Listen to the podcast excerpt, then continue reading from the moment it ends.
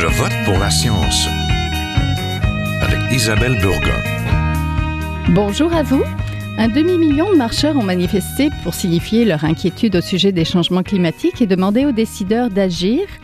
Près de 500 000 personnes sont donc descendues dans les rues de Montréal le 27 septembre dernier. Il y a eu d'autres manifestations dans le reste de la province, dans d'autres villes, et donc de très nombreux Québécois ont marché pour la planète. Au Québec, justement, de nombreuses villes et des États ont même déclaré l'urgence climatique. La province serait-elle distincte lorsqu'on parle des enjeux liés au climat? Des chercheurs le pensent. Une récente carte électorale climatique réalisée par des chercheurs de l'Université de Montréal en collaboration avec des collègues d'universités américaines montre que oui, le Québec se démarque du Canada. Les Québécois interrogés attribuent le réchauffement surtout ou en partie à l'activité humaine à 67% au Québec contre 60% pour le reste du Canada et 42% en Alberta.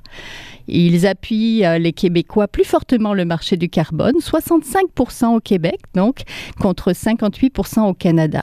Ce qui est intéressant, c'est qu'on peut y lire que les discours des chefs des grands partis reflètent assez bien l'opinion des électeurs de leur circonscription.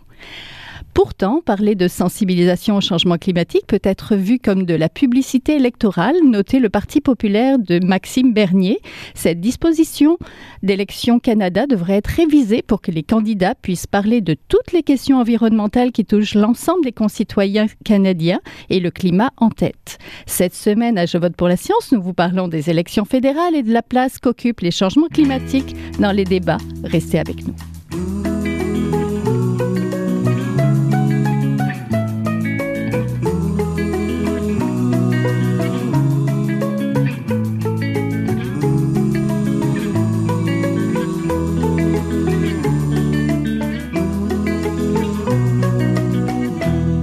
La science n'est pas un enjeu électoral gagnant, mais l'environnement tire relativement bien son jeu lors de la campagne fédérale qui s'achève avec la marche pour le climat fin septembre et les récents rapports scientifiques sur l'état de notre planète. Nous nous posons la question à Je vote pour la science, est-ce que les enjeux liés au climat chauffent assez les débats et la politique fédérale? Pour en parler, je suis en compagnie de Jennifer Garard. Elle, elle est agente scientifique et chercheuse chez Future Heart et coordinatrice du projet Future Lab. Elle va nous expliquer ce que c'est. C'est un réseau d'experts mondiaux qui communique via une plateforme de collaboration, je pense. Bonjour. Bonjour. On est en compagnie aussi d'Alain Webster. Lui, il est professeur titulaire au département d'économique de l'école de gestion de l'Université de Sherbrooke. Il est économiste de l'environnement. Il est l'un des cofondateurs de la revue Climatoscope qui vient de sortir. Bonjour. Bonjour. Donc bonjour euh, à tous les deux, bienvenue. La campagne électorale fédérale est dans son dernier droit. Les questions environnementales figurent en bonne place au cœur du débat, mais pas autant que l'économie ou les questions d'identité, évidemment. Mais a-t-on assez parlé de climat? C'est la question que je vous pose aujourd'hui, Madame Garard. Donc, euh, à mon avis, euh, le changement climatique, c'est une, une, excuse-moi. euh, la sphère politique devrait agir euh, de plus en plus pour euh, lutter contre les changements climatiques pour deux raisons qui sont très liées aux descriptions euh, du problème. Donc, premier, euh, quand on pense au changement climatique, on peut penser à ça comme un problème systémique. Donc, il y a beaucoup de systèmes qui contribuent, en comptant le système économique, les systèmes de transport, les systèmes alimentaires et même le système de commerce mondial. Donc, le sphère politique, c'est très important de trouver des systèmes, des solutions systémiques euh, qui passe à travers des, disciplines scientifiques euh, et dans tous les secteurs de société. Euh, donc, pour vraiment adresser les systèmes distincts qui font partie de la problème, il faut avoir l'intervention gouvernementale pour afin de trouver des solutions. Oui, Jennifer, avez-vous écouté les débats des chefs? J'ai lu un résumé des débats de chefs. Avez-vous trouvé qu'ils en parlaient assez du climat? Certainement, ils répondaient aux questions, euh, mais à mon avis, ils n'en font pas assez pour vraiment aller euh, plus en profondeur. Euh, donc, une des problèmes que moi je vois, c'est que ils, parlent pas vraiment de, ils, ont des plans ambitieux, mm-hmm. mais il y a euh, on ne parle pas assez de, de qu'est-ce qui est vraiment faisable. Euh, donc, je pense que ce qu'on a vu sur le prix de carbone qu'on a mis à effet l'an passé, euh, c'est qu'il il y avait beaucoup de euh, tension entre euh, les gouvernements fédéraux et euh, provinciaux. Et je pense que moi, j'aimerais plus voir les, chefs euh, dans les débats et aussi dans leur, leur plateforme politique d'avoir plus de détails de comment ça va marcher les, les plans. Oui, ce qu'on veut, c'est des actions concrètes. Professeur Webster, de votre côté, est-ce qu'ils ont parlé assez de climat et de la bonne manière? Ben, évidemment non. Euh, pour une raison relativement simple, nos, nos économies euh, ont été fondées depuis 200 ans sur l'utilisation abondante d'énergie fossile disponible en très grande quantité et à un prix relativement faible. Et qu'est-ce que la science nous dit présentement? Ben, nous dit que ce monde-là est terminé. Euh, c'est où nous réussissons dans un délai d'environ trois décennies, d'ici 2050, à décarboniser nos économies pour éviter que la température remonte à plus de 1,5 de degrés Celsius, ou on ne réussit pas, on continue la même trajectoire en matière d'énergie fossile et nous vivrons dans un monde euh, à un climat qui nous est inconnu. Donc, euh, c'est probablement l'un des défis les plus importants depuis peut-être l'histoire de l'humanité que les sociétés ont à faire, inventer finalement en trois décennies un nouveau modèle de développement économique fondé sur l'énergie renouvelable.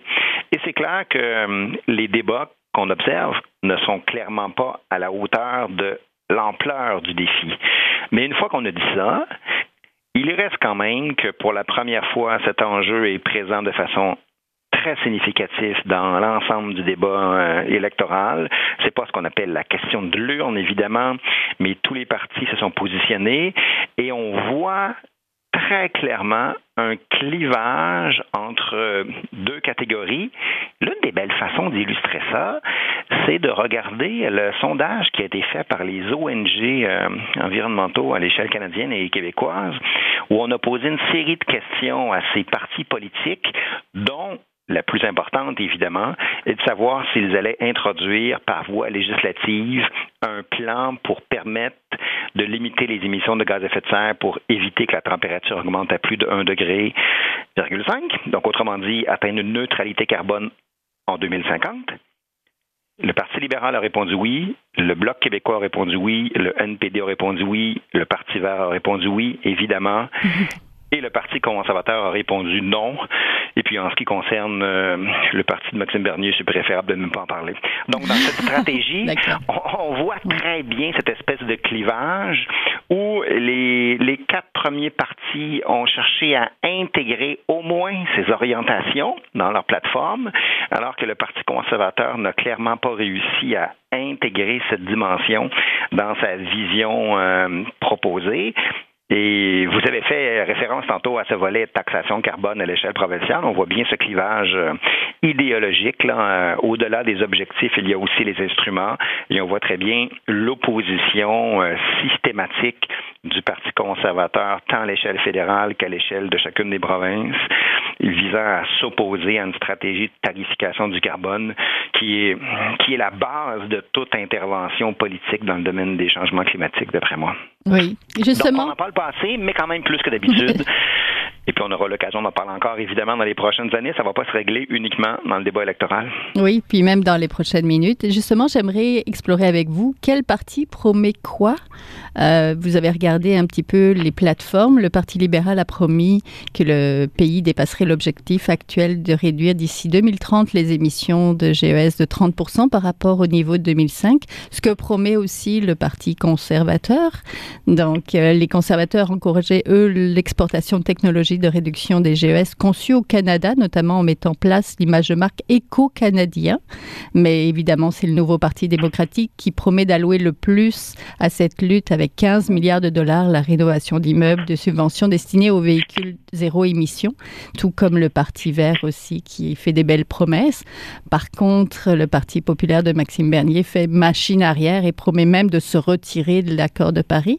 Donc pour vous, qu'est-ce qui est le plus remarquable ou le moins remarquable dans ces promesses des partis, Madame Gara? À mon avis, le plus remarquable, c'est vraiment que qu'il y a maintenant une attente que tout le monde en parle, même si euh, le parti, par exemple, de Maxime Bernier est contre euh, toutes les, les, subventions que, que tu avais mentionnées. Euh, il, en parle quand même. C'est, c'est un sujet. Euh, un petit peu. oui, exactement. Ça, ça commence vraiment à être un sujet euh, normalisé dans, dans les euh, dialogues politiques. Mais euh, pour moi, comme, comme que j'avais dit, c'est vraiment le manque de détails qui, qui me dérange à date. Euh, je pense que j'ai, lu un, article écrit par Catherine Hayhoe et Andrew Leach, donc une climatologue et un économiste euh, assez bien connu. Et ce qu'il disait, c'est que le Parti libéral, il se focus beaucoup sur le, les, les, détails, mais ils ont plus l'expérience à, à, être chef de parti euh, en charge. Mais les, les, partis qui ont des plans plus ambitieux, euh, le NDP, le Parti vert, n'en parlent moins des détails. Mais à mon avis, le, le fait simple qu'ils n'ont pas encore l'expérience de gérer un pays à, à l'entier, ça veut pas dire qu'on doit pas leur écouter, leur donner une chance. Mais c'est aussi euh, c'est important qu'on qu'on a plus de détails sur la mise en place euh, des, des plans sur le climat et aussi des mises en place à travers euh, l'économie euh, plus large. Donc, euh, qu'est-ce que ça veut dire pour le ministre de la Santé? Qu'est-ce que ça veut dire pour d'autres secteurs de, de, gouvernement? Pas, non seulement le ministre de l'Environnement. Donc, à mon avis, mm-hmm. j'aimerais plus voir une discussion d'environnement, pas, pas seulement sur l'environnement, mais vraiment dans le contexte de, de toutes les autres... ministères aussi. Hein. Exactement. Professeur Webster, c'est quoi pour vous le plus remarquable ou le moins remarquable dans les promesses des partis? Ben, je pense que un des éléments euh, fondamentaux lorsqu'on a réglé la question de l'objectif, c'est un peu ce que je viens de vous dire tantôt, quatre partis politiques sont pour et un seul parti politique est contre l'idée de chercher à limiter les émissions de gaz à effet de serre pour 2050. Euh, je pense que l'élément le plus important, et le plus, d'après moi, fondamental, c'est cette position justement sur le volet tarification du carbone. Quand on rentre dans le type d'instrument, euh, il y a quelque chose euh, de quand même, euh, comment je dirais ça, presque courageux de la part des libéraux d'avoir remis ce dossier-là euh, sur sur l'échiquier politique après l'échec qu'ils ont retentissant qu'ils ont eu avec Stéphane Dion il y a une décennie lorsqu'ils ont tenté d'introduire cette mesure. Quand on regarde ce qu'on observe comme importance stratégique de ce positionnement en matière de tarification du carbone. Vous avez à la fois unanimité au niveau du Fonds mondial, au niveau de l'OCDE, au niveau de l'ONU, même l'Organisation mondiale de la santé nous disent pour arriver à lutter contre les changements climatiques, il faut tarifer le carbone, mettre un prix sur cette pollution-là. Donc ça, je trouve qu'il euh, y a quelque chose d'extrêmement intéressant et de fondamental. Ce que je reproche le plus aux conservateurs, c'est cette, euh, ce que je qualifierais cette ligne de parti idéologique, là, de se dire je m'oppose à, alors que le vrai débat devrait être comment on tarifie ce carbone et en même temps quel type de mesures on met en place pour que cette euh, tarification du carbone se fasse de la façon la plus juste et la plus équitable possible pour éviter d'accentuer les inégalités sociales, quel type de transfert on doit faire, comment on doit s'assurer de prendre en compte les personnes à plus faible revenu? Ça devrait être ça le véritable enjeu politique autour d'un instrument fondamental comme la mise en place du, du prix carbone. Après ça, évidemment, il y a autre chose. Ce n'est pas que la question de la tarification du carbone. Euh, il y a tout le financement du volet transport en commun. Il y a la volonté d'intervenir. Autrement dit, ce qu'il faut aller chercher dans ces partis politiques, c'est essayer de voir quelle est le, leur orientation de fond. Parce que vous avez bien raison de le souligner tantôt, là, on ne voit pas les plateformes au détail. Là. Il n'y a aucun parti qui nous a dit je tourne l'ensemble de ma stratégie, de ma vision globale autour d'une question qui est les changements climatiques. Et on le voit bien avec le Parti vert qui est fondé autour de cette thématique environnementale où on dit constamment à sa chef, oui, mais au-delà du volet environnement, que voulez-vous faire sur les autres dossiers? Donc, je pense que les citoyens non plus sont pas prêts à, ce type de plateforme qui tourne autour de façon spécifique de ces questions d'environnement et de changement climatique. Et les partis politiques sont plus dans une stratégie de, de, de mesures très spécifiques euh, qui vont chercher une clientèle très particulière. D'où l'idée d'investir dans le volet transport en commun, dans le volet technologie. Et ça, les mesures se ressemblent de façon relativement entre chacun de ces partis politiques, on observe des mesures qui sont passablement les mêmes, le même type d'orientation, du moins pour les partis qui ont envie d'intervenir.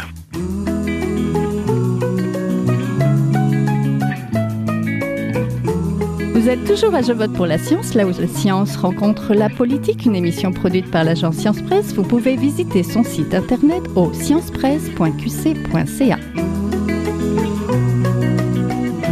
J'aimerais qu'on parle un petit peu de comment se positionne le Québec. Une récente carte électorale climatique réalisée par des chercheurs de l'Université de Montréal montre que le Québec se démarque au Canada. Les Québécois penchent plus en faveur de la lutte au climat que leurs concitoyens des autres provinces. Le Québec serait-il distinct lorsqu'on parle des enjeux liés au climat, Madame Gara? Donc, à mon avis, le Québec a déjà une histoire beaucoup plus euh, euh, sociale. Euh, oui, euh, environnementale, sociale que les autres provinces. C'est sûr que c'est une province très distincte du reste du Canada. Euh, et je pense aussi, juste à, parler avec des collègues, avec des amis, avec des, euh, de, la famille, il y a beaucoup plus de, de vouloir de changer notre manière de vie ici au Québec je pense, euh, quand on compare euh, au reste du Canada. C'est pas à dire qu'il n'y a pas de, du monde dans le reste du pays qui sont très, très intéressés, qui font beaucoup de, de, choses dans leur vie personnelle et aussi qui sont très actifs dans la sphère politique. Mais ici au Québec, il y a, il y a une... Une valeur différente un petit peu euh, dans cette direction. C'est important parce que on ne réglera pas cette question dans une espèce de lutte euh, partisane. Euh, votez pour moi, je suis le meilleur. Ne votez pas pour lui parce qu'il est moins bon. Ça suppose dans une espèce de cohérence de l'action de l'État pour se dire voici ce qu'on essaie de faire. Et comme on parle du volet Québec, il y a quelque chose quand même d'exceptionnel qu'on a réussi à faire ici en matière de lutte au changement climatique. Lorsqu'on regarde les objectifs du gouvernement du Québec, lorsqu'on regarde en particulier la mise en place de ce marché du carbone euh, depuis quelques années, ça commencé, mis en place officiellement sous le gouvernement de Jean Charest. Ça a été adopté ensuite légalement sous le gouvernement du Parti québécois de Pauline Marois. Ça a été mis en œuvre ensuite par le Parti libéral de M. Couillard. Et puis M. Legault de la CAQ poursuit à peu près la même stratégie. Chacun amène évidemment une coloration, une approche particulière, mais fondamentalement, les lignes directrices en matière d'objectifs, en matière d'instruments, en matière d'orientation globale relativement les mêmes. Moi, j'appelle ça la cohérence de l'État. Et ça, c'est fondamental. Parce que lorsqu'on regarde ce qui s'est passé, euh, on a parlé tantôt d'Andrew Leach, euh, euh, qui, est, qui est de l'Université de l'Alberta. On l'a bien vu en Alberta, tout comme en Ontario, le changement de parti politique dans ces deux provinces a amené l'abolition complète de l'ensemble de la lutte au changement climatique lorsqu'un gouvernement conservateur a remplacé un gouvernement du NPD en Alberta ou libéral en Ontario. On a observé la même chose, évidemment, chez les, aux États-Unis avec l'arrivée de Trump qui, euh, mois après mois, s'amuse à défaire ce qu'Obama avait commencé à construire en matière de lutte au changement climatique. La même chose en Australie. Ça, c'est catastrophique quand on n'est pas capable de mettre en place des mesures qui transcendent les partis politiques. Parce que il faut essayer d'amener une orientation à moyen et long terme de l'ensemble de ce virage. Et ça, ça va nettement au-delà d'un cycle électoral de quatre ans. Donc, je pense qu'au Québec, on a réussi quelque chose d'exceptionnel en matière de, de, cohérence. Ça reflète, je pense, l'importance que la population du Québec accorde à ces enjeux. Et puis, en même temps, c'est facile parce qu'on n'exploite pas beaucoup de pétrole ici. Donc, c'est plus compliqué lorsque votre économie est tributaire de cette ressource, comme dans l'Ouest canadien. Mais on observe aussi un, un même élément important, une même orientation de fond euh, en Colombie-Britannique, par exemple, où depuis des années, on a mis en place un ensemble d'instruments importants en matière de lutte euh, au carbone qui donne des résultats importants. Je pense que c'est probablement les deux provinces qui euh, sont les plus les plus à l'avant-scène à l'échelle canadienne dans ce type de stratégie et vont probablement tirer l'ensemble des autres provinces vers le haut, du moins c'est ce qu'on espère parce que parce que ce qu'on a fait au Canada Mhm. Exactement, c'est un peu comme à l'échelle mondiale, hein, des, des provinces qui sont très progressistes dans ce domaine et d'autres qui, ben, qui sont sur le troisième plus grand gisement de pétrole de l'histoire de l'humanité et qui effectivement ont tendance à vouloir euh, abondamment utiliser cette ressource pour maximiser leur développement. Donc, on observe le même phénomène à l'échelle mondiale. On voit ça à l'échelle canadienne, des orientations très, très différentes, mais au-delà de ces lignes de parti, ce qu'il faut tenter de faire, c'est cette espèce de virage euh, visant cette décarbonisation de nos sociétés. Professeur Webster, c'est un peu ce que vous faites, vous, avec votre nouvelle revue Climatoscope, euh, de diffuser cette information entre chercheurs, de diffuser auprès du grand public, mais entre chercheurs aussi, c'est ça? Alors l'idée, c'est avec deux de mes collègues en sciences politiques et un de mes collègues en biologie de se dire qu'il fallait euh, chercher à diffuser davantage l'ensemble de ces connaissances scientifiques, sortir un peu du réseau scientifique classique pour amener ça euh, dans l'ensemble de la population en général, d'où le lancement de cette revue qu'on a fait il y a une dizaine de jours, le Climatoscope, qui est disponible euh, sur notre site Internet gratuitement. Donc, je vous encourage tous à aller y jeter un coup d'œil. On parle d'un ensemble d'enjeux à la fois en matière de santé, en matière d'économie, en matière, bien sûr, de technologie. Parce qu'un élément qui est fondamental en matière de lutte au changement climatique, c'est que ce n'est probablement plus une question technologique maintenant. On sait qu'on est capable de produire en matière d'énergie renouvelable à des coûts qui sont extrêmement faibles. Donc, il y a quelques années, on, espérait ce type de transition technologique en se disant un jour, on sera capable de produire du renouvelable, un jour, on sera capable d'avoir des véhicules électriques, un jour, on sera. Maintenant, on est on peut démontrer relativement bien que ces stratégies maintenant sont disponibles et que ce virage est compliqué à faire socialement, économiquement, mais que ce n'est plus maintenant une question technologique. Il y aura des progrès à faire encore importants en matière de biocarburants, en matière de stockage d'énergie renouvelable, mais on, a progressé énormément depuis quelques décennies dans ce domaine, et puis ça nous permet de se dire qu'une société décarbonisée est non seulement possible, mais aussi faisable, en plus d'être souhaitable, bien sûr.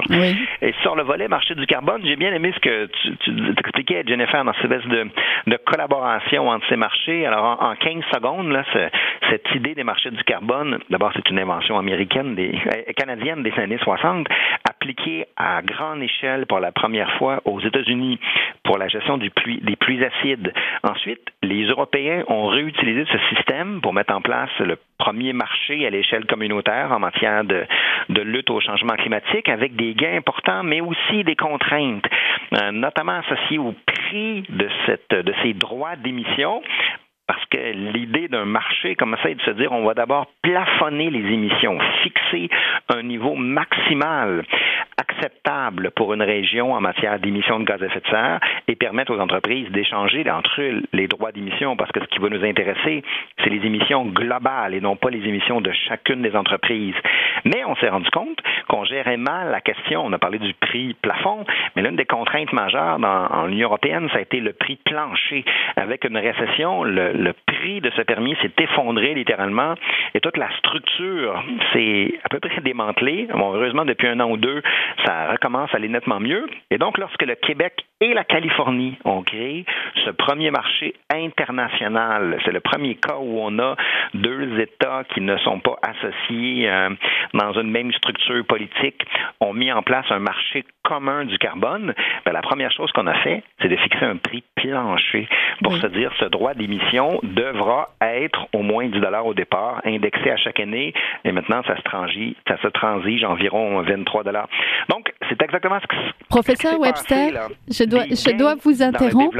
Je, je, suis désolée, je dois vous interrompre parce qu'il nous reste très peu de temps. Je voudrais juste vous entendre pour terminer et très rapidement sur euh, cet été, il y a eu un rapport fédéral qui ciblait les principaux risques climatiques pour le climat, une étude qui était réalisée pour le Conseil du Trésor qui ciblait les infrastructures, les côtes, les habitants du Nord, différentes euh, choses urgentes. Mais dans le même temps, il y a eu un sondage qui montrait que les Canadiens ne sont pas disposés à payer pour atténuer ces risques. Alors, comment sortir de cette impasse très rapidement? Peut-être, Madame Gara, une minute.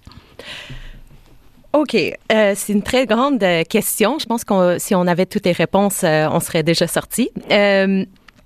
Je, je, pense encore une fois que la délibération, c'est vraiment le plus important. Donc, d'en parler, euh, de pas cacher notre point de vue là-dessus, d'écouter les autres et vraiment d'essayer de comprendre pourquoi on a des points de vue différents et comment est-ce qu'on pourrait trouver un compromis.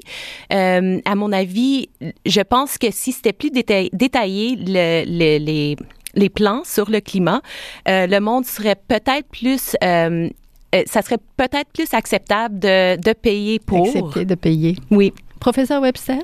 Et en même temps, les gens se disent pourquoi je paierais plus cher, moi. Euh, on veut tout le temps que ce soit les autres qui bougent. Euh, en économie, là, euh, évidemment, on, voit ça constamment, ce type de scénario. C'est, assez classique. On appelle ça le passager clandestin. Hein. Pas moi, ce sera les autres qui vont payer. Moi, je l'aurai gratuitement. Mais je pense que ce qu'il faut faire comprendre aux gens, c'est ben, c'est qu'on n'a pas le choix. Euh, c'est pas qu'on veut payer plus cher, c'est que nous sommes présentement dans une période de changement climatique.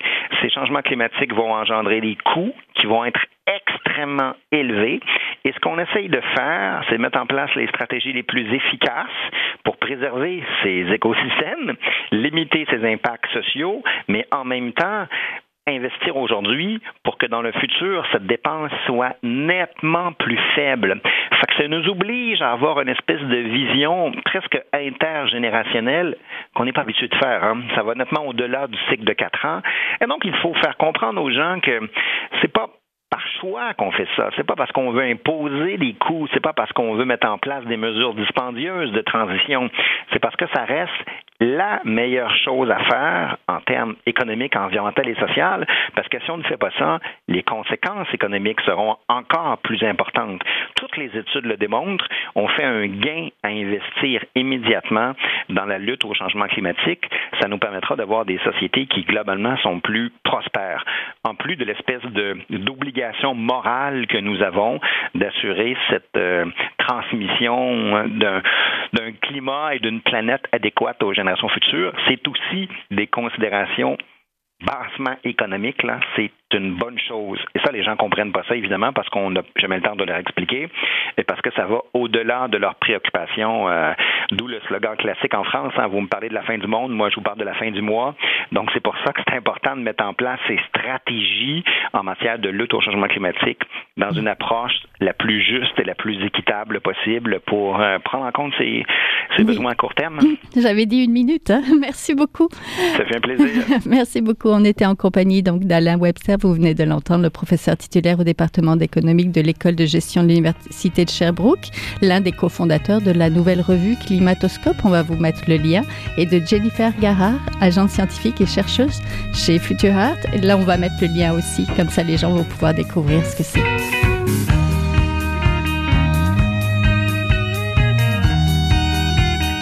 Voilà, c'est tout pour cette semaine. Je vote pour la science c'est une production de l'agence Science Presse avec Radio VM, à la régie Daniel Fortin, à la recherche Aurélie Lagueux-Beloin, à la réalisation de l'émission et au micro Isabelle Burguin. Vous désirez réécouter cette émission Restez à l'écoute. Nous avons des rediffusions tout au long de la semaine. Vous pouvez l'écouter aussi en podcast sur le site de l'agence Science Presse. Et si vous l'avez aimé, n'hésitez pas à la partager. À la semaine prochaine.